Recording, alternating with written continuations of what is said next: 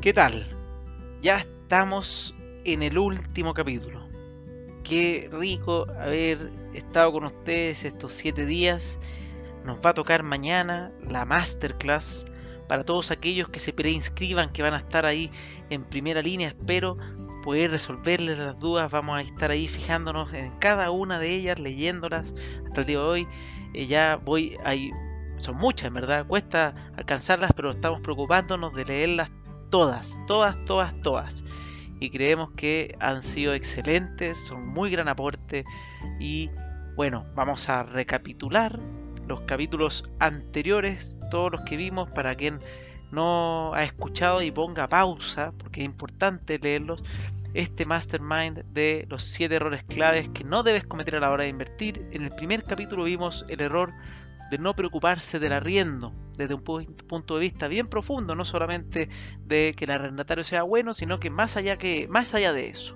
Segundo capítulo vimos el sueño de la casa propia, este error de mezclar el sueño de la casa propia con la inversión, cómo esto te puede sacar de foco y convertirse en una pesadilla. Tercer capítulo vimos el error ver para creer cómo puede convertirse en algo muy negativo el tener que esperar a que esté lista la propiedad para invertir en ella, ya que significa que te perdiste todo ese tiempo, todas esas cuotas pequeñitas que pudiste haber invertido en cuotas de menos de 200 mil pesos quizás y no lo hiciste para llegar al final cuando estuviera listo y además eh, quedaste con lo último del edificio porque lo mejor se lo compraron los inversionistas. Entonces ese error no hay que hacerlo y hay formas de solucionarlo y como para saber. Cuarto capítulo, no visibilizar, no visibilizar los costos de tu inversión, que son varios, son muchos costos, no solamente el dividendo, uno tiene que tenerlos varios y todos en cuenta para eh, realizar una buena inversión. Quinto capítulo hablamos de no conocer tu capacidad financiera, algo que es fundamental, ya que tu capacidad financiera te va a decir hoy día cómo estás, en el caso de que quieras comprar algo en entrega inmediata y tú tengas los ahorros eh, hoy día, porque bueno, hemos visto en la respuesta que hay gente que tiene ahorros, como también hay gente que no, que tiene una capacidad de ahorro mensual y también voy a comentar de eso hoy día. Pero si tú tienes los ahorros, eh, obviamente estás y tienes capacidad financiera para invertir hoy, genial, pero también tú puedes tener una capacidad de ahorro mensual y poder invertir en el futuro, pero es bueno saber si hoy día los bancos te están considerando y te pueden prestar plata o si no otras instituciones financieras pero saber que se puede. Por último, ayer hablamos sobre el creer en la magia para invertir, el error de creer que esto es algo mágico o más que nada, más que creer, porque obviamente uno puede estar muy contento con su inversión, es creerles a quienes venden esto como que fuera magia. Porque la verdad es que no es magia. Esto es una inversión que implica costos, beneficios, riesgos, cosas buenas, cosas lindas, cosas feas. Pero todas esas en la sumatoria debiesen ser muy buenas. Entonces uno tiene que tenerlas en consideración. Y hoy día vamos a hablar de un error que es fundamental y lo hicimos en base a varias respuestas que nos fuimos, que hemos ido aprendiendo de ustedes también, porque nosotros teníamos una idea, pero quisimos abordar algo que mucha gente se equivoca al parecer, que es cómo elegir una buena oportunidad, entonces el error de elegir una mala ubicación. Esto es clave y lo voy a mezclar un poquito además con elegir una mala calidad, porque también ha sido algo que se ha comentado en reiteradas respuestas, que espero que por favor todos se, se preinscriban para este masterclass que vamos a hacer. Bueno, vamos a empezar. ¿Qué significa equivocarse en elegir una ubicación?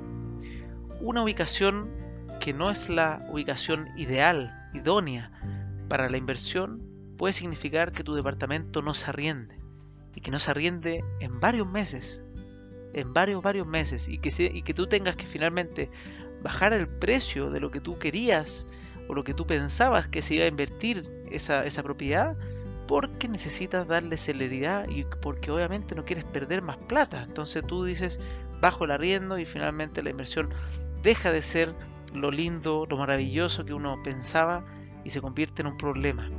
elegir mal, obviamente, tiene varias aristas.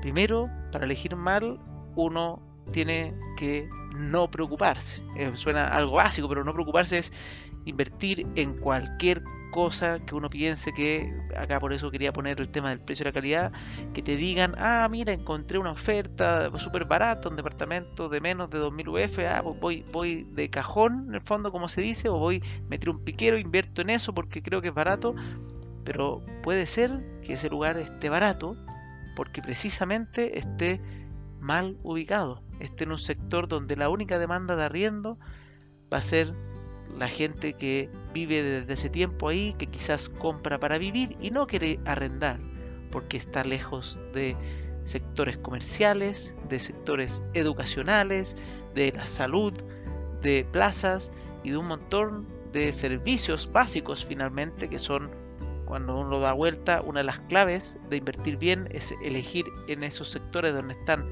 o se proyectan buenos servicios, buena ubicación, buena conectividad, si uno no se preocupa de eso y no elige una ubicación cercana a ese tipo de, servicios, va a cometer un error garrafal, pese a que pueda ser muy barato y uno pueda pensar que el departamento está bajísimo en cuanto a valor UF metro cuadrado de toda la comuna.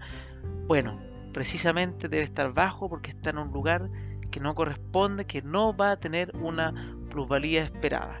Es como por poner un ejemplo muy extremo, que uno dijera voy a invertir en una parte de la población de la comuna donde aún no llega metro, no hay mall, no hay nada, solamente hay una población, entonces inviertes en una casita ahí que probablemente te cueste muy económica, pero la verdad es que la posibilidad que te lo arrienden es bastante escasa y la posibilidad de que crezca en el tiempo eso va a demorar y menos si no está proyectada una estación de metro, ese lugar quizás se va, a crecer a lo que crece el, país, una, economía del país quizás, anda a saber los problemas que puedes tener también. Entonces, obviamente uno tiene que elegir con pinza, uno tiene que preocuparse de la ubicación. Y ahí obviamente quiero contarles nuestra historia, nosotros como, como empresa, como capitalizarme nuestro, nuestro valor diferenciador mucho, muy, para muchos en verdad, o para nosotros también, fue poder aprender a elegir buenas ubicaciones. Y esto no es fácil, no es nada fácil, porque uno va aprendiendo en el tiempo, uno ya se empieza a conocer los tips, los sectores, lo, lo, que se viene, las inmobiliarias, pero uno va aprendiendo siempre en el camino y además va haciendo apuestas, porque obviamente si ustedes ven que un sector es demasiado consolidado, está demasiado bueno, que uno diría, oye, esta ubicación es excelentísima, probablemente te encuentres ante un lugar que ya es de un valor muy alto y sea muy difícil que obtengas las rentas que superen tus costos, porque ya se, ya se trata de una ubicación excelente tienes ese, arte de lograr encontrar ubicaciones que se llaman emergentes, que son sectores que están en proceso de crecimiento, en lugares donde, por ejemplo, se entablaron y se proyectaron muchos permisos de edificación y muchas inmobiliarias van a construir, lo que ocurre ahí en ese barrio normalmente es que se va a densificar si son propiedades de buenas inmobiliarias, obviamente, si estamos hablando de un sector que solamente se está dedicando a hacer, eh, por así decirlo, propiedades llamadas gueto o viviendas de subsidio quizás no se logre este efecto esperado, pero si son buenas construcciones, probablemente se van a poner también servicios en el corto plazo y obviamente a mayor cantidad de personas también el gobierno y las instituciones van a tener que buscar que existan allá eh, mejor salud, mejor educación, porque hay más personas en el lugar, entonces lo amerita. Y eso va a implicar que suba en el tiempo la plusvalía y que haya constante demanda de arriendo, eh, porque más personas van a querer vivir ahí. Eso ocurre cuando los servicios están creciendo y hay buenos. Entonces eso es súper importante, que lo tengan en cuenta, que sepan no, no, no preocuparse del, del lugar donde ustedes van a invertir, es fundamental. puede ser un error muy grave no preocuparse de lo que tú vas a comprar. Y no solamente la ubicación. Aquí por eso quería hacerles el segundo detalle que es en la calidad. Muchas veces uno tiende a pensar que uno busca el mejor precio y eso es lo que vale y va pero no. Yo vengo a decirte que muchas veces lo barato puede costarte muy caro. Entonces, cuando uno comete ese error de elegir mal, al final esto, este error es, eso, es elegir mal. Y para eso uno puede uno, aprender, obviamente, buscar todos estos tips, aprender con nosotros, con otras personas, con otra experiencia, pero también uno tiene que entender y conocer que la industria inmobiliaria tiene muchas inmobiliarias y muchas distintas calidades. Entonces esas también tienes que tenerlas en consideración a la hora de tomar una buena decisión. Eso, amigos míos, creo que es algo clave, muy clave. Hoy día quise hacer un capítulo un poquito más corto porque yo sé que me he extendido en demasía en todos los demás capítulos y espero que hayan servido, obviamente. Eso ese es el objetivo. Hoy día este capítulo fue un poco más corto que estamos preparándonos para la próxima masterclass que estamos ansiosos que todos asistan. Recuerden, ya estamos hasta hoy día solamente para preinscribirse y poder leer y tener todas esas respuestas que están buscando. Nosotros queremos que sean todos inversionistas. Hay muchas preguntas y ahí yo quiero que ustedes sepan también el no preocuparse de tener ah, eh, en el fondo bien su futuro. Acá muchos preguntan ya, pero invertir, ¿qué pasa? ¿Cuál es el costo de oportunidad? Acá cuando uno elige no invertir, tiene un costo. Que tú elijas no invertir. Es como cuando uno dice, voy a tomar un curso de inglés, no, mejor no. El tomar el curso de inglés tiene un costo, claramente, económico y todo. Pero no tomarlo también tiene un costo. Quizás te cuesta un próximo ascenso. Quizás te va a costar el no poder comunicarte con aquella familia o, por ejemplo que, alguien, que tus hijos se fueron a vivir al extranjero y tus nietos se conviertan, y, más que se conviertan, nazcan allá y hablen inglés y tú no puedas comunicarte con ellos, o por ejemplo perderte la oportunidad de estudiar afuera porque no quisiste aprender. O sea, todos esos costos que se llama costo de oportunidad de no hacerlo, en la inversión también, el costo de no invertir puede ser muy alto. Tú puedes estar con tus ahorros ahí guardaditos, eh, teniendo una capacidad de ahorro mensual que en vez de ponerla en esto, la estás no utilizando o subutilizando y quizás te perdiste una tremenda oportunidad, una tremenda oportunidad que esperamos nosotros siempre tenerlas disponibles para cuando ustedes deseen hacerlo. Pero recuerden, tienen que estudiar, obviamente, tomar una buena decisión, pero las oportunidades duran tiempos limitados, no están siempre disponibles. Para todos aquellos que ya han invertido antes, probablemente entenderán a lo que me estoy refiriendo cuando uno dice, eh, pucha, hace 7 años atrás, hace 6 años atrás, yo invertí en este caso hace 6, yo compré un departamento a 1400 UFs, que hoy día vale 2100. Imagínense, 1400 UF. Si yo no hubiera invertido en ese momento porque tenía algún miedo, porque, que, porque no sé, porque no me atreví, no me habría dejado esa plata, esos 170 mil pesos que puse en ese minuto por 20 eh, meses, que fue lo, total del pie de ese minuto, habrían sido 3 millones 400 mil pesos, quizás tendría ahorrado. Y, y anda a saber tú, quizás invirtiéndolo aún en una muy buena inversión de 5% anual, tendría un poquito más de plata en la cuenta. Pero ¿qué ocurrió? Ese departamento a mí me subió más de 600 UF. Y 600 UF es un crecimiento muy grande para las los 3.400.000 que puse yo. Para sacárselos en número así en bastante simple. Las 600 UFs que yo en el fondo percibí de, sobre, de, en el fondo que crecieron sobre lo que yo invertí, mira, en números simples son, voy a ponerlo con una UF de 28.500, son alrededor de 17 millones de pesos sobre 3 millones. Imagínense lo maravilloso que es poder decir que uno tiene toda esa cantidad de ahorros adicionales por haber tomado una decisión con ayuda. En ese caso yo, yo tuve que pedir ayuda, invertí, con capitalizarme en ese minuto, así lo conocí. Obviamente yo antes no, no invertía, o sea, sí, invertía, pero perdía. Normalmente invertía en instrumentos que no digo que sean malos, pero eran más riesgosos. A mí me gusta correr riesgo. Pero encontré acá en el mundo inmobiliario algo que, que si bien existen riesgos claramente, eran mejores o eran menores que los que yo estaba tomando en, las otras inversiones. Y, y, está bien, no me dieron ingresos en el corto plazo.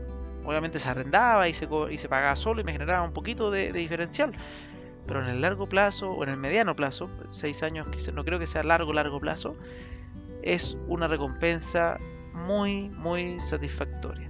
y los otros departamentos que tengo ya también han crecido. Entonces eh, yo he logrado aprovechar esas oportunidades. Me encantaría quizás hacerlos más, pero yo también soy consciente de no llegar y lanzarse. Estoy con otras obligaciones, otras cosas. Entonces cada uno tiene que ir midiendo ese riesgo que tiene, pero si tiene la posibilidad y tenemos las oportunidades disponibles, tomar el paso no cuesta tanto.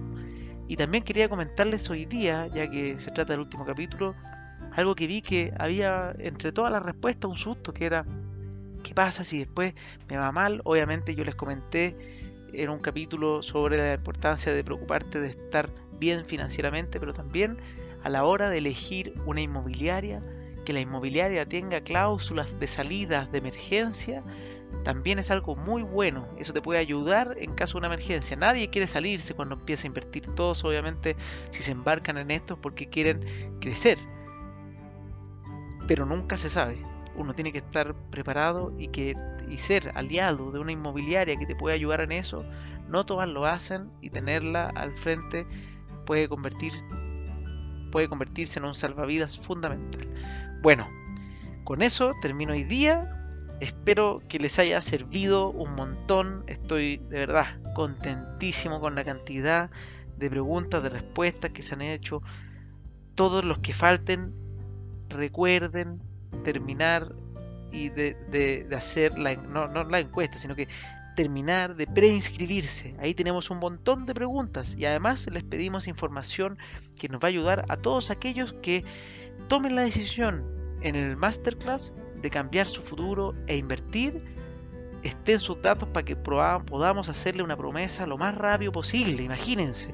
Y además, esos datos se usarán en caso de que uno se arrepiente, porque obviamente para nosotros no sirve amarrar a las personas, eso no existe, no es una opción. Entonces, si una persona se arrepiente, poder devolverle su dinero lo más rápido posible para que así otra persona pueda tomar esa posta. Así que muchas gracias, los dejo invitadísimos a mañana, no se lo pierdan y muchas gracias.